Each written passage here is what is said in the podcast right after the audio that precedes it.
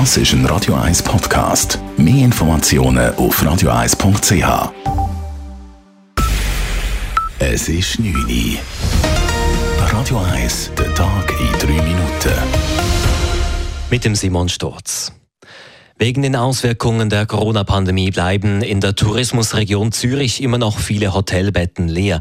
In den ersten sechs Monaten des Jahres verzeichnete die Tourismusregion, zu der neben der Stadt Zürich auch Winterthur, Baden, Rapperswil und der Kanton Zug gehören, etwas mehr als 900.000 Hotelübernachtungen. Das sind knapp 24 Prozent weniger als im Vorjahr. Schweizweit legten die Logiernächte im ersten Halbjahr um über 14 Prozent zu. Ein Vergleich mit anderen Schweizer Tourismusregionen sei aber schwierig, sagt Ueli Heer von Zürich Tourismus. Wir haben einfach ganz andere Gästesegmente. Wir haben zum Beispiel viel mehr Gäste aus Nordamerika oder aus Asien und die sind natürlich komplett weggebrochen. Und zum anderen macht der Geschäftstourismus auch einen grossen Teil aus und der ist ja im Moment auch nicht so am Laufen. Die grossen Kongresse und Meetings finden leider im Moment nicht statt. Allerdings ist auch in Zürich der Trend bei den Hotelübernachtungen positiv. So nahmen diese in den letzten drei Monaten wieder deutlich zu, insbesondere dank Gästen aus der Romandie und aus Süddeutschland. Die reformierte Kirche belastet ihren früheren langjährigen Präsidenten Gottfried Locher schwer. Locher war im Frühjahr 2020 nach neun Jahren zurückgetreten. Ihn hatten Vorwürfe einer ehemaligen Angestellten über Grenzüberschreitungen schwer belastet. Nun stützt eine Untersuchungskommission diese Vorwürfe. Locher habe eine Mitarbeitende in ihrer sexuellen, psychischen und spirituellen Integrität verletzt. Dies sei nicht akzeptabel, sagte die heutige Präsidentin Rita Famos vor den Medien. Die Ereignisse rund um den ehemaligen Präsidenten haben unsere Institution erschüttert.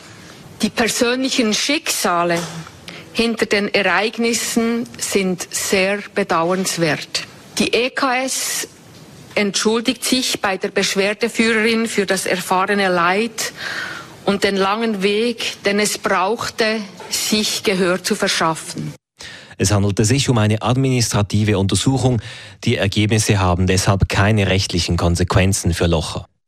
Die Schweizer Wirtschaft dürfte sich auch bei einer größeren Ausbreitung der Delta-Variante weiter erholen.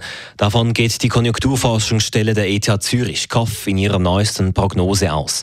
Selbst bei einem schnelleren und kräftigeren Anstieg der Zahlen als bisher angenommen, werde das Bruttoinlandprodukt um 3,8 Prozent steigen, schreibt die KOF. Sie geht davon aus, dass der Impffortschritt weitergeht, das Gesundheitssystem auch bei stark steigenden Fallzahlen nicht überlastet wird und der Bundesrat keine einschneidenden Schutzmaßnahmen anordnet. Westliche Länder sollen vorerst darauf verzichten, dritte Impfdosen gegen Covid-19 zu spritzen. Dies fordert die Weltgesundheitsorganisation WHO. Ziel müsse es sein, dass zuerst in allen Ländern mindestens 10 Prozent der Bevölkerung gegen Covid-19 geimpft werden und nicht, dass die reichsten Staaten für eine dritte Impfdosis das Vakzin für sich beanspruchen. Laut dem WHO-Direktor stehen nun die G20-Staaten in der Pflicht, denn von ihnen als größte Produzenten, Konsumenten und auch Spender von Impfstoffen hänge der weitere Verlauf der Pandemie ab. Radio 1 Wetter. Die Nacht bleibt trocken und morgen ist es dann nochmal ähnlich wie heute. Heißt der ganze Tag ziemlich bewölkt, hin und wieder mit einem Regenguss. Es gibt am Nachmittag um die 20 Grad. War der Tag in drei Minuten.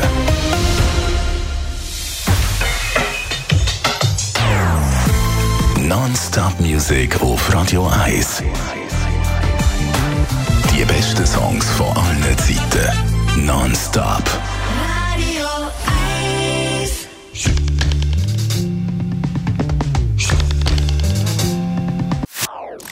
Das ist ein Radio 1 Podcast. Mehr Informationen auf radio1.ch.